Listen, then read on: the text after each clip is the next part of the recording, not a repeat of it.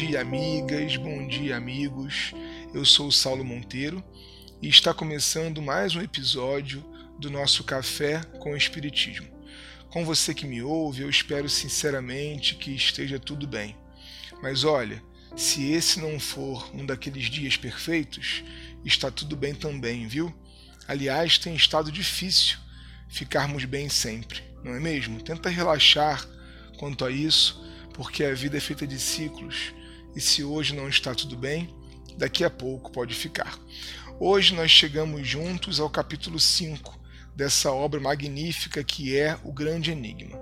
Essa viagem em que você tem me acompanhado veio nos apresentando a pouco e pouco uma paisagem, uma paisagem em que Deus se impõe, seja pela natureza exterior ou pelos mergulhos íntimos a que somos convidados por Denis, esse grande criador ou essa grande criadora passou a ser uma necessidade. E é sobre isso o nosso texto em análise hoje. Abre aspas para o mestre de Tours. A questão de Deus é o mais grave de todos os problemas suspensos sobre nossas cabeças, e cuja solução se liga de maneira estrita, imperiosa, ao problema do ser humano e de seu destino, ao problema da vida individual e da vida social. O conhecimento da verdade sobre Deus, sobre o mundo e a vida é o que há de mais essencial de mais necessário, porque é Ele que nos sustenta, nos inspira e nos dirige, mesmo a nossa revelia.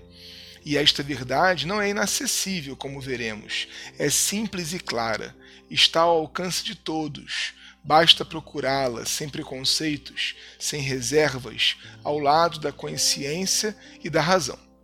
Mas aí, você, ouvinte muito atento, ou a nossa irmã com um senso crítico pensarão: Mas Saulo, você disse há episódios atrás que nos falta ferramenta, que nos falta sentido para entender a Deus. É verdade, eu falei.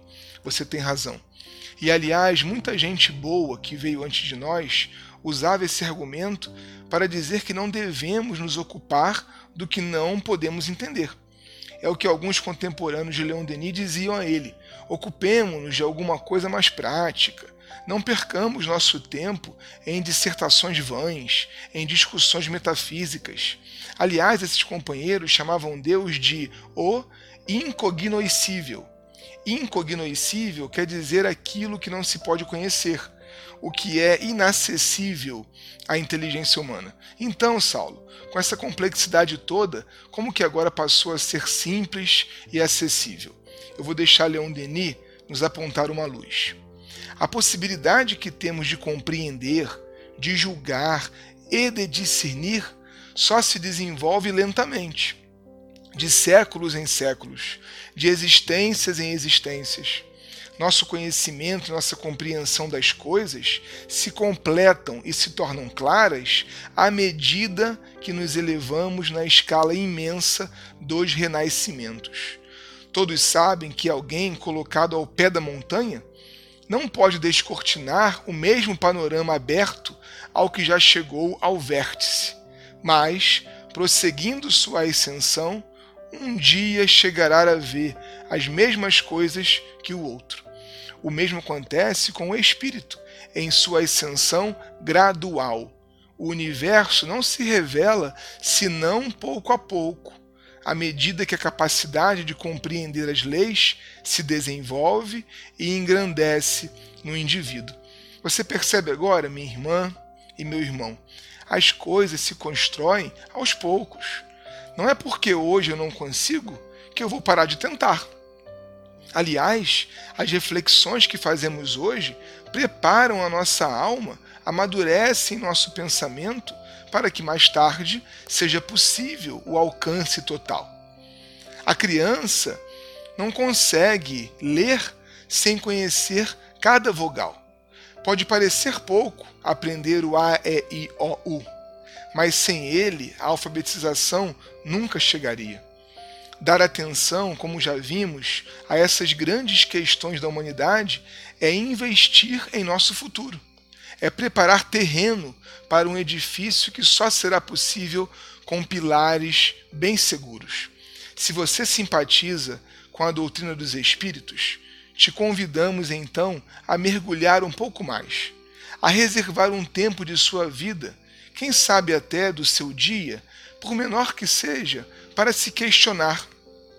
Talvez até valha a pena escrever algumas perguntas e colar em um lugar visível.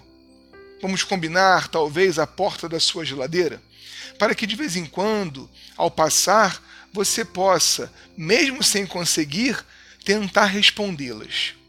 Por que Deus é necessário? Como eu explicaria uma causa sem um efeito? Deus sabe de tudo? Como funciona sua lei? E aí, não procure respostas fáceis, nem autores de superfície.